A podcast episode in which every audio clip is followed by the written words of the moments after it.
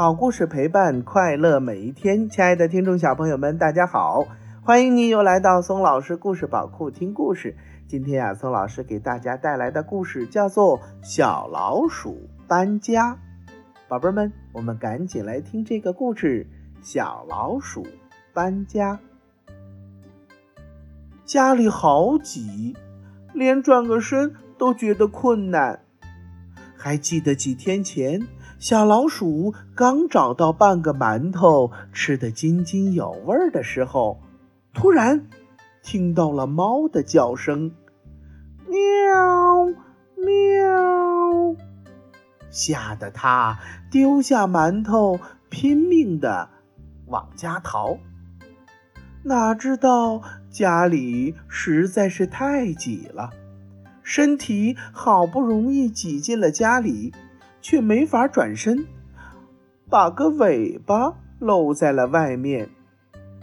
此时正好猫赶到了，一口咬住了它的尾巴。幸亏死命的，呃，抓住了家里的柱子，要不然小老鼠恐怕连命都没了。还算幸运，只是尾巴被咬掉了一截儿，疼了好多天。现在想起来呀，都觉得后怕。所以呀，小老鼠一直只敢待在家里，吃没好的吃，睡呢也睡得不安稳，都瘦了好多了。小老鼠想想。嗯，得赶紧搬家了，要搬到一个大大的地方，家里面要宽敞，要有很多的房间，像一座宫殿。于是，小老鼠每天趁着天黑就到外面寻找。这天，它终于找到了一个树洞，它把里面掏了个干净。小老鼠站直了，看着这个即将要成为新家的地方，在心里面这样的划分着：这个大房间我住，右面的那个留给宝宝。嗯，这里是厨房，这里是客厅、卫生间。嗯，我还要留一个做书房，将来要给我的宝宝们读书用。哈哈哈！太好了，太好了！小老鼠不由得击了一下手掌，开心的跳了起来。好嘞，马上搬家了。小老鼠刚走出树洞，就看到了蜗牛小弟正走过来，于是就对他说：“蜗牛老弟，我今天要搬新家了。”晚上你到我新家来玩啊！这时，一只小蟋蟀也正好路过，听说了，就说道：“老鼠大哥，先祝贺你搬迁呢，晚上我也来凑个热闹。”欢迎欢迎啊！小老鼠开心地说道：“已经好久没有这么快乐了。”居然有朋友主动要来自己家里做客，小老鼠一路唱着歌回到家里，看着这么多东西，哎呦呦呦，这可怎么办呢？嗯，得找一辆车才行啊。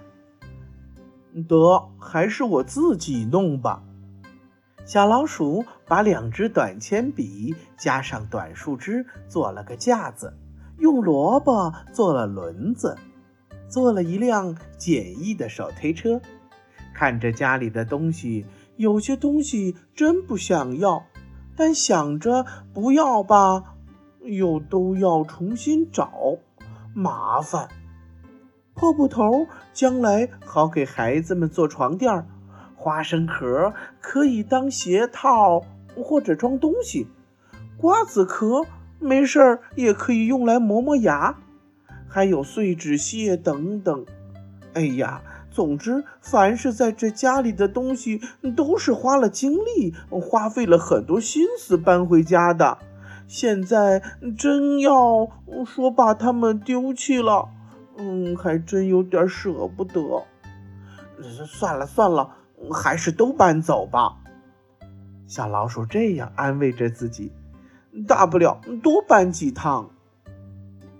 小老鼠把家里的一应物品全都往小车上装，拉了一车又一车，累的呀是满头大汗。为了能快点搬完家，小老鼠把东西搬到新家，就往那儿一倒，又出发去搬。天黑了，终于搬完家了。这时，小蜗牛来了，小蟋蟀也来了。还带来了一位蚯蚓先生。喂，嗯，小老鼠，你这家里怎么像小山一样啊？哎呀，走路可真费劲儿。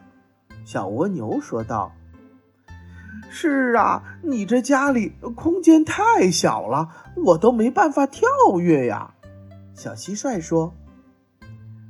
这倒呃蛮像我的地下室的，到处堆满了东西。蚯蚓先生也说：“小老鼠看着自己的新家，咦，我规划的那么多房间都到哪儿去了？怎么又是这么挤了？” 老鼠先生。不是你家里的地方小，是你没有整理好你的东西，什么都往家里堆，乱七八糟的，真的没法走路。就是再多的地方也不够用啊。蜗牛先生说道。哦，怪不得到哪儿都这么挤呢。小老鼠挠着头皮，若有所思地说。好了，亲爱的听众小朋友们，今天的绘本故事《小老鼠搬家》就给大家讲完了。其实呀，再大的房子也经不起放那么多的杂物，把空间占满。